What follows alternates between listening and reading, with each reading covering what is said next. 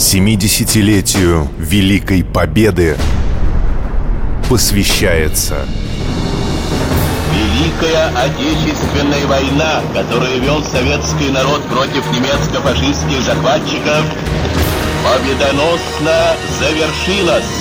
Наша война. Добрый день, в эфире программа «Наша война». И сегодня мы говорим о Псковской церкви в годы Великой Отечественной войны. А помогает нам это делать Кандидат исторических наук Константин Обозный. А, я знаю, что были и священнослужители, которые молились за здравие красноармейцев и за победу над немцами. Да, конечно. Такие были. Например, отец Федор Пузанов, которого наградили даже медалью партизана Великой Отечественной войны. И, э, например, отец Алексей Кибардин, который служил в Лужском районе на оккупированной территории. Он помогал партизанам. В то же время он был лояльным человеком в отношении немецких властей. Но представьте себе, приходят ночью партизаны, и он им помогает, дает им хлеб, дает им там вот перевязочные материалы, но знает, что если информация дойдет до немцев, они завтра его, ну как минимум, увезут в концлагерь, а может сразу расстреляют здесь же возле храма. Но он делал и, с одной стороны, вполне был таким законопослушным священником, в то же время поддерживал партизан. И когда комиссар партизанского отряда уже в конце периода оккупации пришел и говорит, отец Алексей, мы вас и Родина советская вас никогда не забудет. Вот он пожал руку отцу Алексею, поблагодарил его, обнял. Действительно, он спас многих людей от смерти. А потом Правда? отца Алексея, отца Алексея Кибрадина в 50 году арестовали.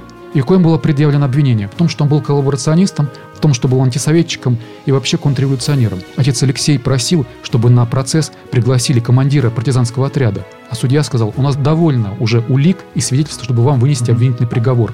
15 лет лагерей. Слава богу, умер вовремя Сталин, и отец Алексей вышел из лагеря через 5 лет, а не через 15. Есть такие свидетельства, что священники прятали у себя подпольщиков. Да, то, есть то есть- борцы с оккупантами использовали церкви и колокольни для своих встреч. Пример село Жаборы, Порховский район. Там замечательный священник служил, отец Михаил, который укрывал раненых партизан. Там такой замечательный храм, который построили дворяне, вот местные помещики, есть усыпальницы. И вот в этих усыпальницах прятались партизаны. Пещеры. Известно, что в пещерах Псково-Печерского монастыря действительно какое-то время укрывалась разведгруппа советская. Вот это операция Вот. «Послушники».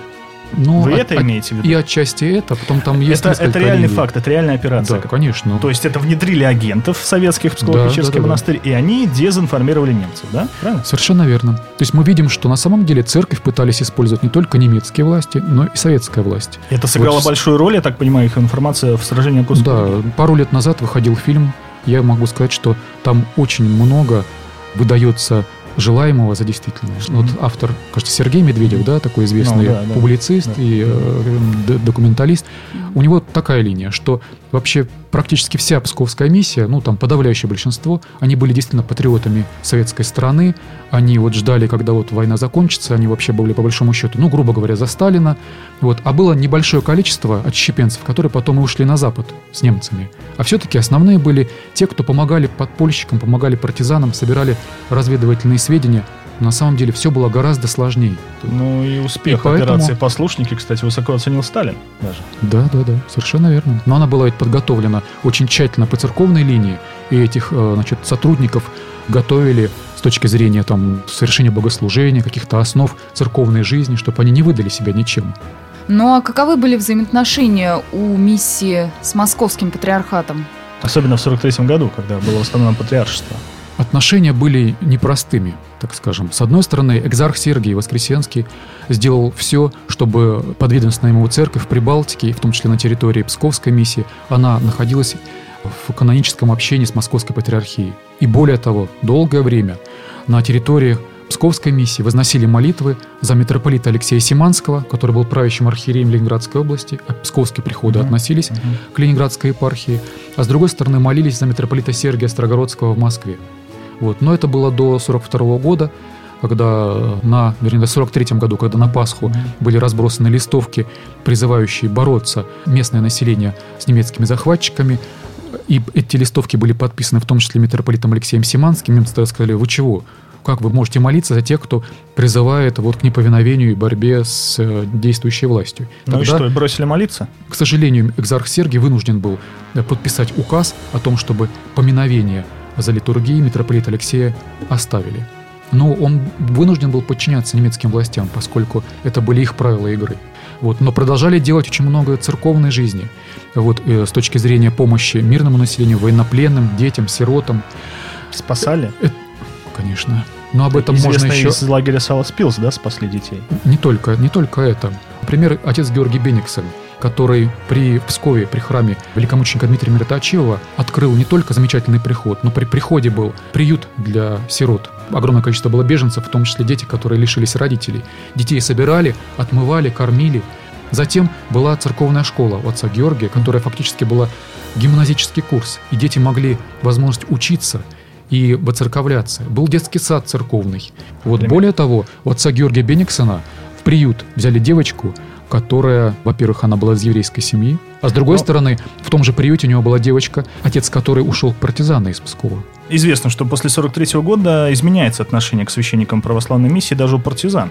А раньше бывало и Рас- расстреливали, считая предателями. Да, совершенно верно. К сожалению, были такие случаи. Этих случаев, слава богу, не так много, но они Сколько? есть. Трудно сейчас по пальцам перечислить. Я знаю только самый вот пример. Я знаю, на эту могилу нередко приезжаю. Это Бельское устье, где отец Николай Беляев погиб вот, от рук партизан прямо во время литургии. А Вот. немцы не расстреливали?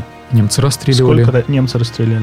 Немцы расстреляли, ну, не более пяти человек священнослужителей на территории Псковской миссии. Да, и надо сказать, что у меня один из моих замечательных друзей, дружбой с которым я очень дорожу, это Георгий Алексеевич Бакусов, ветеран войны, ветеран партизанского движения.